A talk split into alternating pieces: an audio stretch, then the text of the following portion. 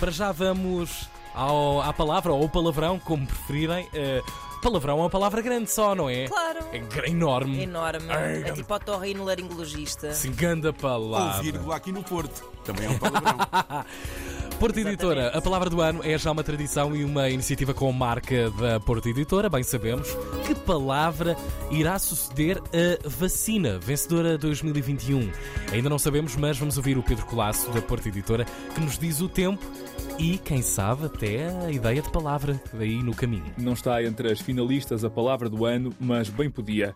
A chuva vai ser uma presença constante durante o dia de hoje em todo o território nacional. Estão previstos aguaceiros para todo o país. O Porto chega aos 16 graus, Lisboa aos 17 e Faro aos 18. Nos Açores há períodos de chuva e céu com bastantes nuvens. A máxima em Ponta Delgada é de 18 graus.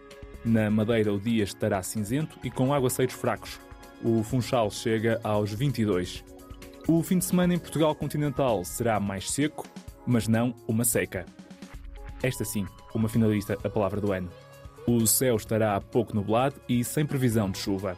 Nos Açores será um fim de semana com abertas, mas com aguaceiros fracos. Na Madeira, o sábado será de sol, com algumas nuvens, e o domingo com chuva. A inflação, ups, mais uma das palavras candidatas, ainda não chegará aos termómetros, que deverão registrar temperaturas semelhantes às de hoje. Numa nota final, se vai na estrada, conduza com cuidado e não entupa as urgências. Mais uma das candidatas. Se não está a conduzir, aproveite para escolher a palavra do ano em www.palavradoano.pt. Maravilhoso testemunho e ajuda para o tempo.